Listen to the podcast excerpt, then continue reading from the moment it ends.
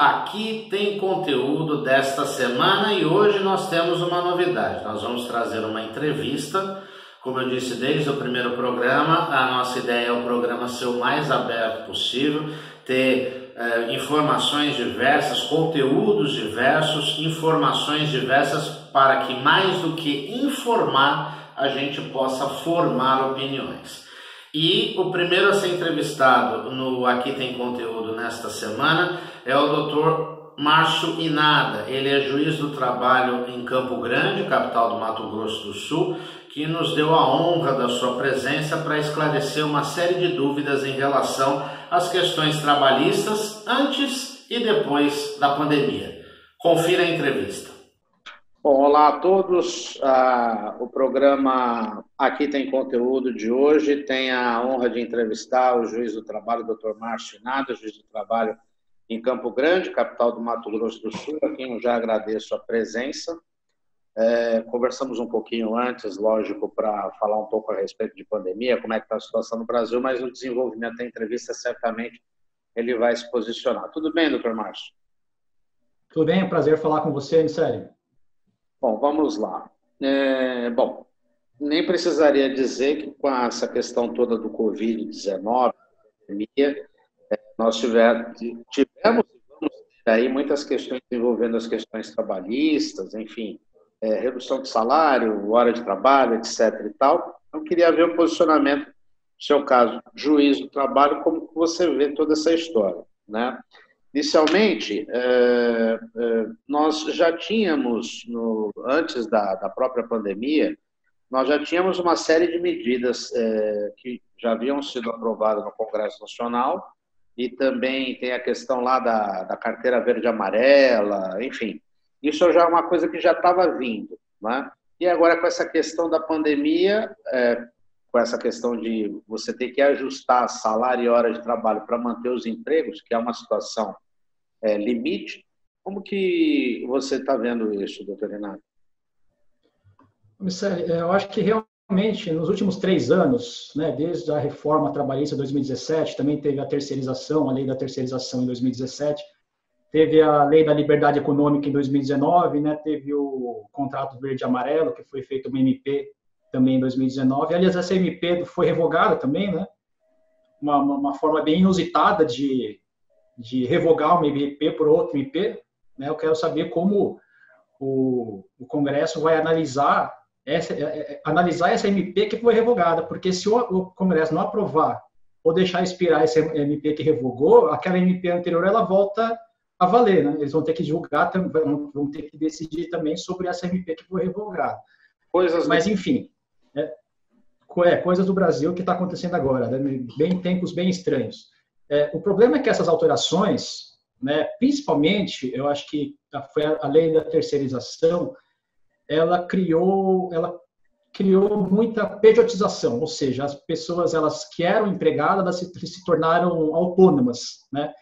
E aumentou a informalidade, seja pelo trabalho sem carteira assinada, seja por essa pejotização é, também é, faltou regulamentar, eu acho que um trabalho que cresceu muito nos últimos anos foi a questão dos, dos trabalhadores por aplicativos. Né? Isso também gerou um aumento da informalidade né, nos dias atuais. É, Até porque, que é... de uma parte, doutor Renato, existem, existem bom, é, obviamente que é, você tocou num ponto, um ponto chave, é uma questão da tecnologia, os motoristas por aplicativo e tudo mais.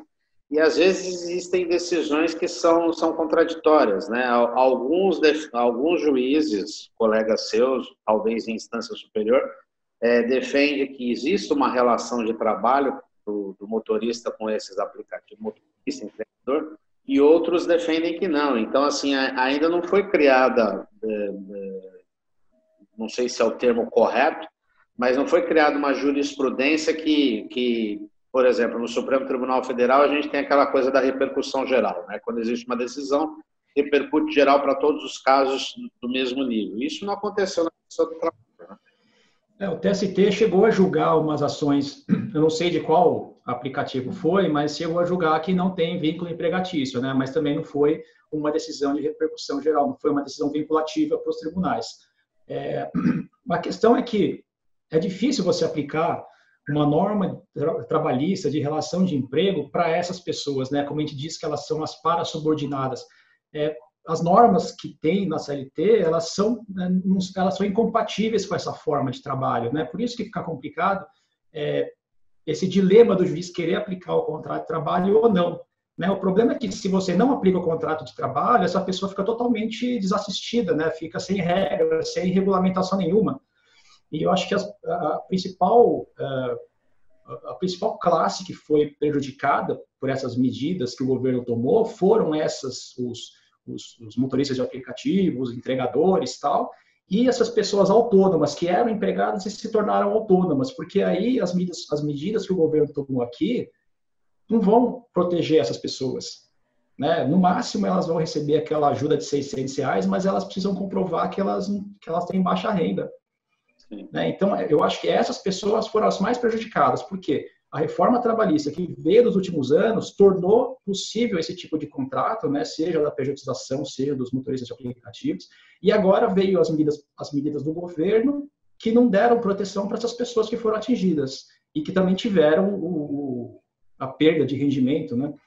Aliás, a respeito dessa questão da pejotização, bom, eu sou jornalista, a pejotização já é uma presente na do jornalista há muito tempo a gente lutando contra o reconhecimento da categoria. Mas, por exemplo, até, é, até atores e atrizes de grandes emissoras aí de TV, de novelas, não vou citar os nomes, mas todo mundo já sabe do que eu estou falando, também é, passaram pelo mesmo processo de pejotização, porque as grandes emissoras de TV só mantiveram as suas estrelas, né, aquelas pessoal que já tem 40, 50 anos de TV, e mesmo os mais jovens foram para a questão da pejotização. Deixa eu perguntar uma coisa, doutor Renato, é, até por desconhecimento. A CLT que está em vigência hoje ainda é aquela do Getúlio Vargas ou temos uma CLT nova já para abraçar essas inovações? É, porque nós vamos ter, é, até por conta do, do, coronavírus, nós vamos ter novas relações trabalhistas a partir de então. Né?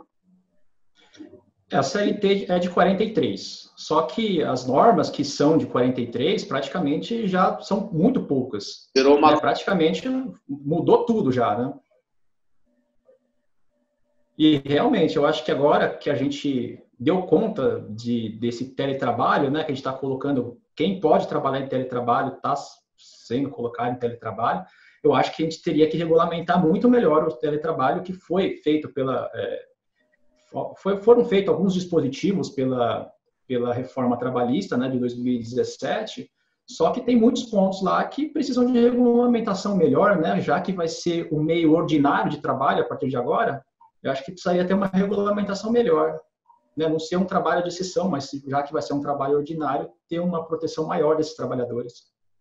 Aliás, que é uma coisa típica do Brasil, né? Mesmo a Constituição, que já, é, já tem aí quase 32 anos, ainda tem uma série de artigos também para serem regulamentados, e aí é uma coisa que trava e não anda, tem várias emendas constitucionais, enfim. E nessa nova relação de trabalho, doutor Inato, o senhor acha que é, nós podemos aí ter novas demandas na justiça? Quais seriam essas demandas? O que, que a Justiça do Trabalho espera é, nessa até nessa questão que nós acabamos de falar, dessa necessidade de regulamentação é, de teletrabalho, home office, etc. e tal, a própria questão dos aplicativos, é, hoje quase se faz tudo por aplicativo. Como é que a Justiça do Trabalho, no geral, vê? Como é que o senhor vê essa, essa essa parte da, de, dos aplicativos, tal, eu acho que vai ser a demanda que já tinha. Né? Quem não entrou com a ação antes pode entrar agora, mas aí não, aí a, pandemia não vai influir muito. Né? Eles vão pedir reconhecimento de vínculo, tal, aí o judiciário vai dar ou não. O que eu vejo mais, é, a maior problemática seria a produção de MPs praticamente todo dia. Né? Eu fiz um, um apanhado aqui, são, foram mais de 160 MPs nesses, nesses dois meses, né? E fora as regulamentações, né? Tem praticamente 10 regulamentações por dia. E em cada MP foi ajuizada mais de uma DIN para discutir esses textos das MPs. Né? Então, é uma, é uma coisa que vai ter uma controvérsia muito grande que vai cair no judiciário depois. Né? Mas, assim, é, eu vejo, pelo texto das MPs, eu já antevejo vários problemas. Né? Primeiro, vai ter aqueles empregadores que eles não sofreram o impacto da crise econômica, mas vão querer se beneficiar dessas medidas governamentais. Uhum. Né? Por exemplo, é, a pessoa que vai usar a MP 936 para reduzir a jornada do cara, mas vai deixar ele fazer a mesma coisa que ele fazia antes, ou seja, vai diminuir o salário, mas o, salário, o, o que ele fazia vai continuar fazendo.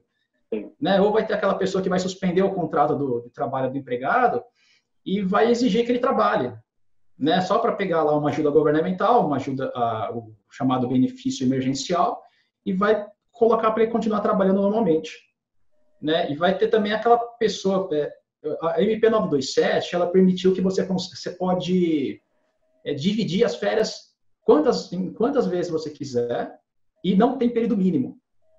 Né? Isso por prerrogativa do empregador. Dá férias coletivas sem período mínimo e quantas vezes quiser. Ou seja, vai pegar aquele cara que tem um restaurante, por exemplo, olha, eu vou fechar de segunda a quarta, eu vou te dar férias coletivas para os meus empregados segunda a quarta, e depois você trabalha de quinta a domingo, por exemplo. Hum. E aí o cara vai comer todas as férias do empregado, daqui um ano ele vai estar com férias que ele, que ele deveria tirar em 30 dias ou 10 dias tal, tirou tudo agora, né? Só por uma folga oportunista daquele empregador que vai dar as férias para ele, quando na verdade é o, o, empreendimento dele que não funciona. Né? Nesse, o empregado vai acabar perdendo todas as férias lá da frente para usufruir propriamente. Né? Esse é o tipo do empregador esperto, mas eu também vejo que tem os empregadores que eles de boa fé vão utilizar das medidas previstas nas MPs mas a situação dele não vai melhorar mais para frente, né? Então, vamos supor, ele suspendeu o contrato do empregado, mas o, emprega, o empreendimento dele não conseguiu se manter, ou pelo menos ficou com mais uma dificuldade econômica maior. Para rescindir esse contrato desses empregados que fizeram a suspensão contratual, ele vai ter que pagar uma indenização que a MP 936 prevê, e ainda, se ele pegou financiamento pela MP 944 para pagar a folha de pagamento, ele vai ter o vencimento antecipado dessa dívida. Ou seja, ele vai se enrolar ainda mais e não vai conseguir pagar os direitos do empregado. Vira uma bola de neve, né? Vira uma bola de neve, né? E também na 927 tem uma questão que você pode antecipar os férias, feriados, pode antecipar o banco de horas, né? Ou seja, o empregado vai ficar com um banco de horas totalmente negativo. Né? Vamos supor aí que ele antecipou 60 dias do banco de horas. O que, que é isso? É praticamente 300 e poucas horas que o empregado vai ficar devendo para ele. Né? Agora, vamos supor que é, ele vai ter que ter uma demanda para esse empregado trabalhar depois da, da, da pandemia. Né? Se ele não tiver, esse empregado vai ficar sempre com essa folga por haver, né? esse trabalho para trabalhar depois. E se ele não tiver o que trabalhar, e vamos supor que o empregado peça demissão, ou se não o empregador ele dispense ele, como vai fazer com esse banco de horas negativo? Com certeza o empregador vai querer descontar dele, né? Porque é como se fosse uma antecipação. É mais uma coisa que vai cair para o judiciário decidir depois. Vai parar tudo lá no Supremo.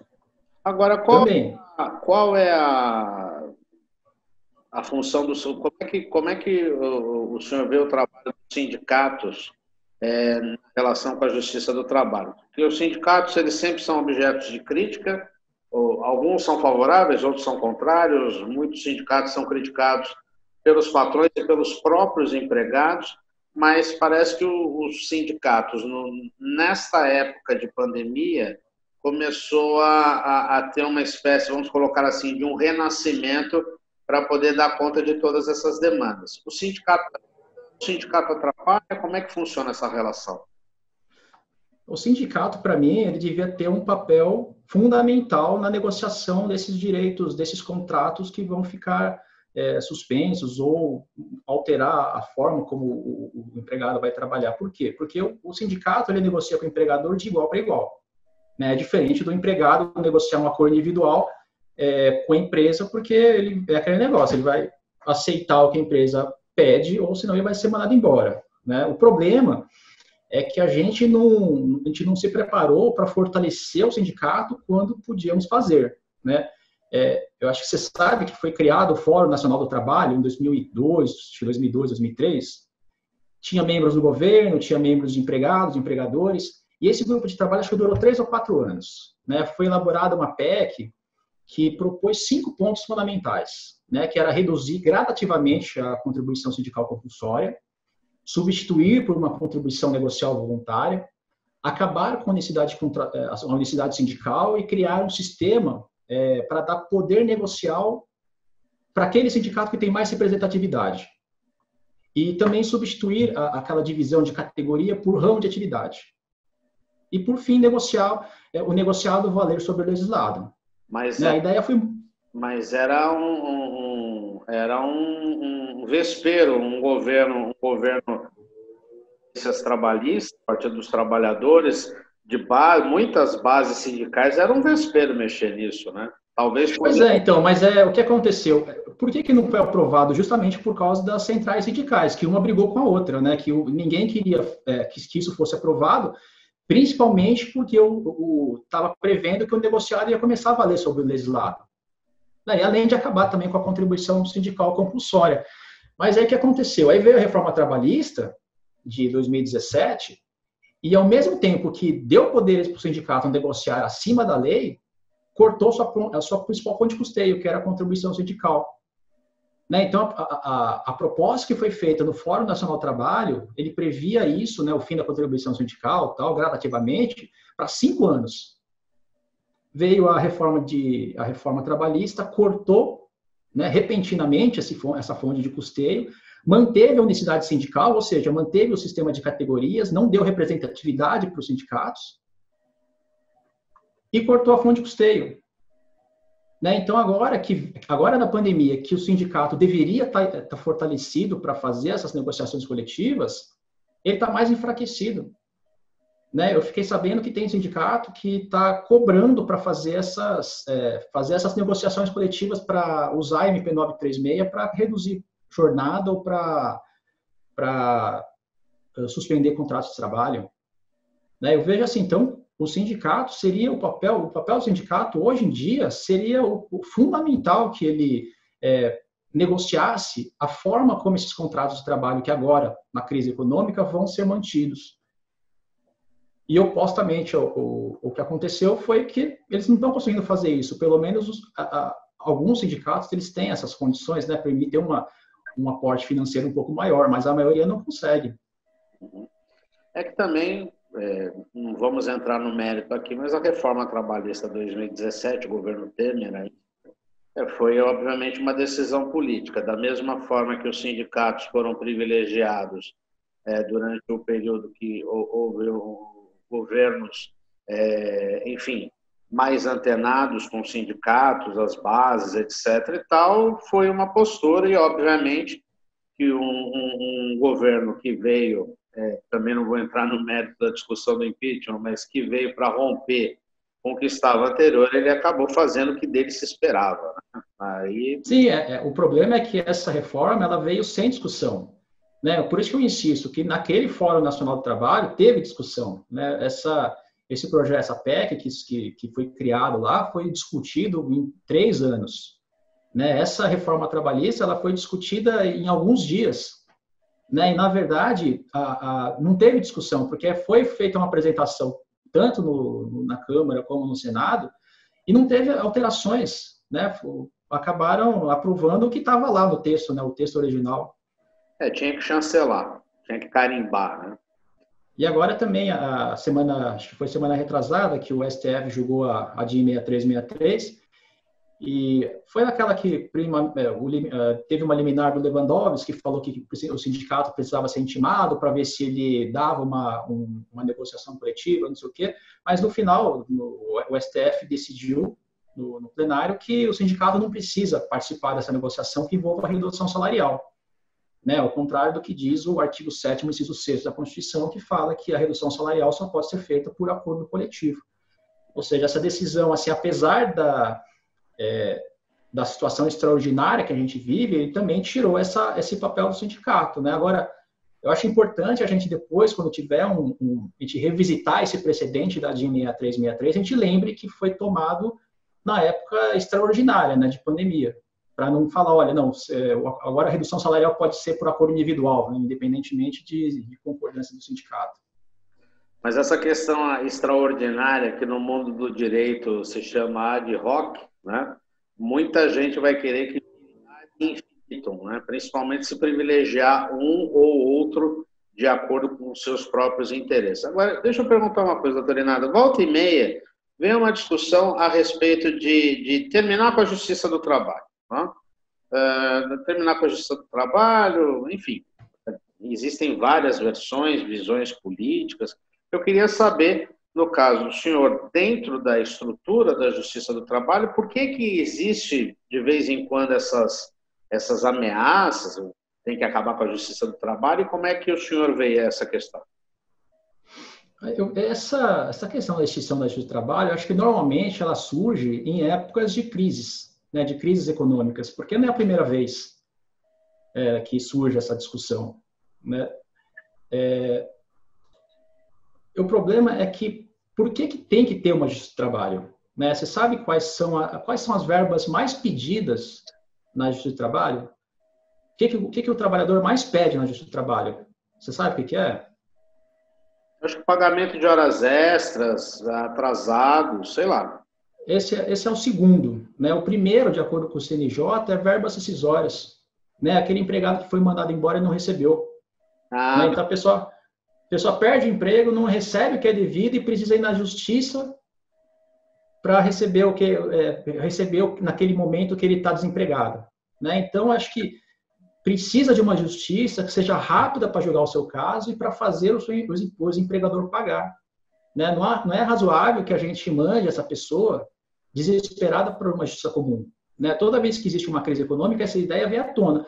É, eu, eu acho que é, é os argumentos que usam para falar que a justiça do trabalho tem que acabar, elas são todas fake news. Né? Não sei se você conhece os argumentos que, que normalmente são usados.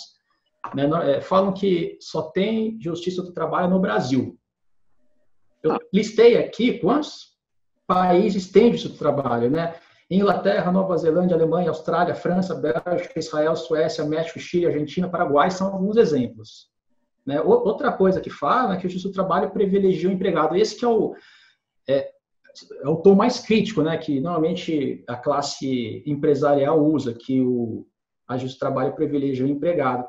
É, só que muita gente fala que os juízes do trabalho têm uma ideologia, né, e uma ideologia pró-empregado, e que, e que juntar com a Justiça Federal daria uma arejada nisso. Hum. Né? Só que os empregadores eles têm que entender é, que o direito do trabalho tem como norte um princípio de proteção do trabalhador, né, que é uma parte mais frágil da relação. Então, assim, não é a ideologia do juiz, né, é um princípio do direito do trabalho que busca nivelar as suas partes. Né? Agora, o que o juiz não pode ser é arbitrário. Não. Né? É, outra coisa que falam é que a justiça do trabalho é muito cara. Eu peguei aqui os dados de 2017. Né? O, o judiciário, a Justiça do Trabalho, ela gastou, teve uma despesa de 18 bilhões, só que ela resgatou 25,5 bilhões de pagamento de verbas trabalhistas para os empregados. Ou seja, ela resgatou mais dinheiro do que teve, do que despendeu. E, e além disso, ele também tem a, a, o recolhimento de contribuição social, né? Então, tudo que você é condenado a seu trabalho, você tem que pagar também a contribuição social, o imposto de renda e tal. Foi arrecadado quase 4 bilhões de, de imposto de renda e contribuição social. Ou seja, também vai para o governo esse, esse, essa arrecadação.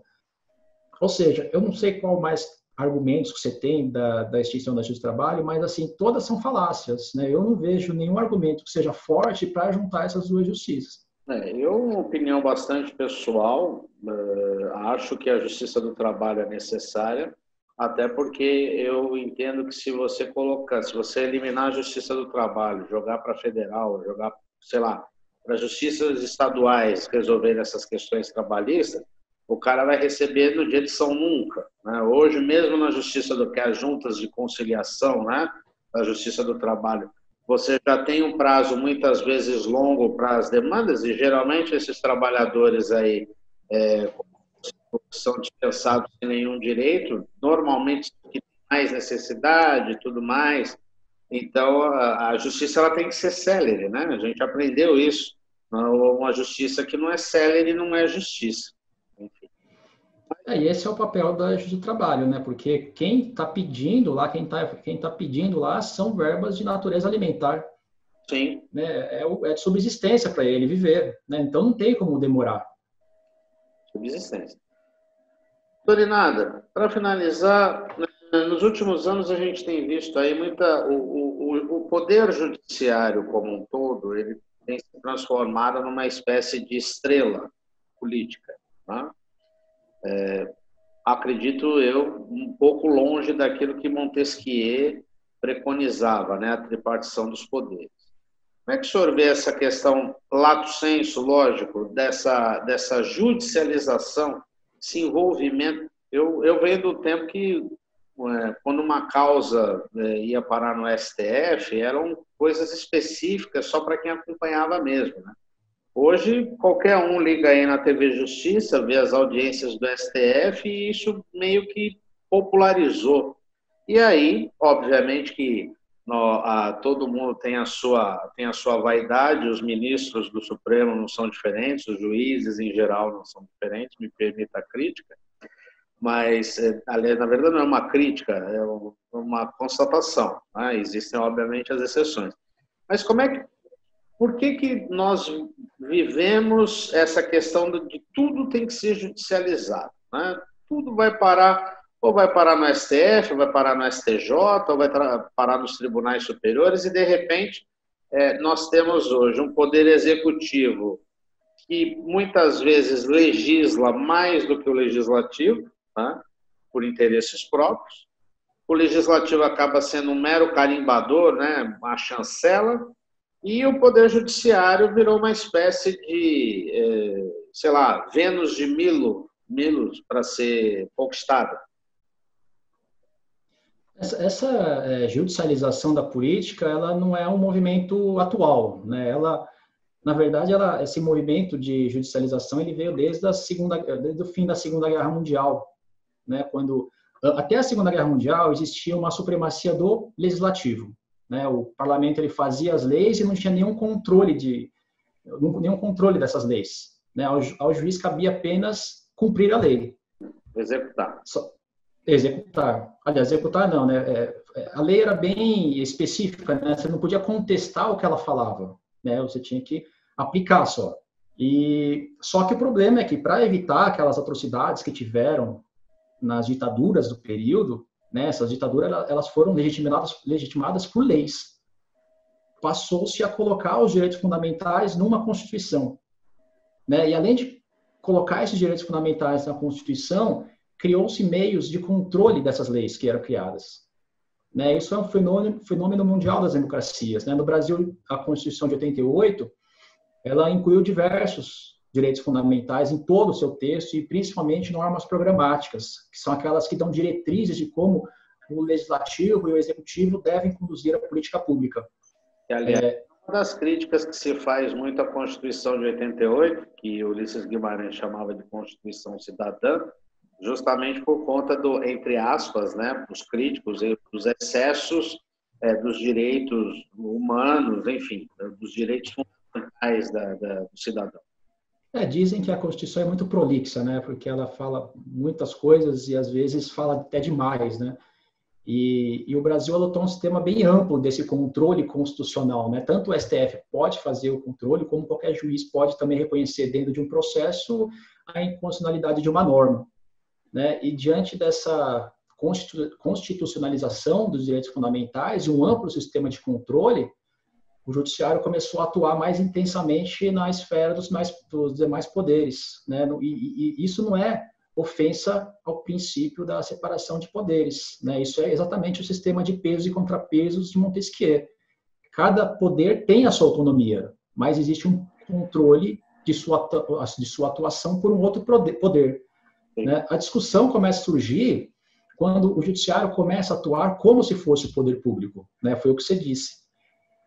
Quando existe uma norma é, programática do, destinada ao legislativo, mas e se o legislativo não faz essa lei? Ou seja, a sociedade tem um direito, mas não pode exercer porque o responsável pela sua criação não cumpriu o seu papel. Também pode acontecer do legislativo aprovar uma lei que vai de encontro à diretriz traçada pela Constituição. Né? Nesses casos, cabe ao judiciário corrigir esse caminho contrário aos valores. Né? A norma constitucional não era voltada para o judiciário, mas para o poder público, para atuar em um determinado sentido. Se ele se omite ou direciona a política para sentido contrário, o judiciário vai atuar sobrepondo-se ao poder público. Né? E isso tem ocorrido frequentemente, justamente porque você disse, a, a, a, a população está conhecendo mais a Constituição, está conhecendo mais seus direitos, estão conhecendo os julgamentos do STF, né, do, STJ, e estão conhecendo o posicionamento, posicionamento de cada ministro, né? E, além disso, a própria Constituição deu poderes para o Ministério Público exercer essa, essa atuação independente na defesa dos direitos fundamentais. Né? Isso é uma coisa normal e dentro de um Estado democrático de direito. Né? O que precisamos ter cuidado, e aí que eu acho que é perigoso, é que essa judicialização da política não se torne uma politização da justiça. Né? O que quer dizer isso? É o, é o juiz querer atingir um fim que ele acha correto, mas ele não tem uma fundamentação jurídica necessária para atingir esse fim, né, que é o chamado ativismo judicial. E por que, que isso tem ocorrido mais hoje em dia? Por causa do descrédito dos parlamentares. Né, o, o legislativo hoje em dia ele está desacreditado. Então tem o que acontece? Tem uma parte da sociedade que está cobrando essa politização da justiça. Ou seja, é que o juiz ele não julgue de acordo com a lei, mas de acordo com o que aquela parte da sociedade ache certo. Então, o juiz, olha, pode ignorar essa lei, mas tem que decidir dessa forma. Né? E, e, eu acho que mais ou menos é a situação que a gente vive hoje em dia. Vamos voltar ao de acordo com os bons costumes. Pois é, e, e, e alguns, alguma parte do judiciário ele está adotando esse, esse, essa politização da justiça, né? Tá, tá decidindo por voluntarismo, está decidindo de acordo com o que ela acha correto, mas também ignorando os princípios constitucionais. Né? Eu acho que essa, essa questão da na pandemia agora está sendo bem importante porque a, a decisão de governadores, prefeitos ou a própria lei, as leis que estão sendo criadas, todas estão sendo discutidas, seja no STF, seja no órgão judiciário competente, né, para ver se aquele governador ou prefeito adotou medidas muito restritivas, ou se aquele lá não está colocando a população em risco, né? Então, ou seja, eu acho tanto a, a, a essa politização, esse enfraquecimento dos, dos, das figuras públicas, né, das figuras políticas, como também essa polarização, tudo tem desaguado no judiciário para resolver essas questões que são, na verdade, direcionadas ao poder público foi parar tudo lá. Mas é isso. Bom, doutor Inário, quero agradecer a sua presença, e obrigado pela sua presença. E já vou deixar um convite aqui para quem está nos assistindo não sabe, doutor Inário é um especialista em cerveja. Então, depois, umas outras semanas aí, nós vamos gravar um programa, vamos esquecer o judiciário, vamos falar só. Aí você vai poder explicar, porque eu sou do tempo da cerveja antártica só, é, da original, enfim, né? Mas aí você vai poder explicar o que é IPA, enfim, todos os tipos. Você fabrica cerveja também, né? Não, eu não gosto de fabricar cerveja, eu gosto só de tomar. Mas é um especialista, é um, é um conhecer, né? Como o pessoal. Então, é que é, eu acho assim, quem conhece, quem gosta de, de é, sommelier de cerveja, ele conhece todos os estilos, né? Sabe qual, qual é o tipo, IPA, não sei o quê, sabe o amargor, sabe os toques né, de cada um. Eu sou uma pessoa que gosta da IPA, então eu não sou assim um sommelier, eu sou só um apreciador. Tá certo, então. Mas mais uma vez, obrigado e permaneça conosco no canal. Valeu, Micélio.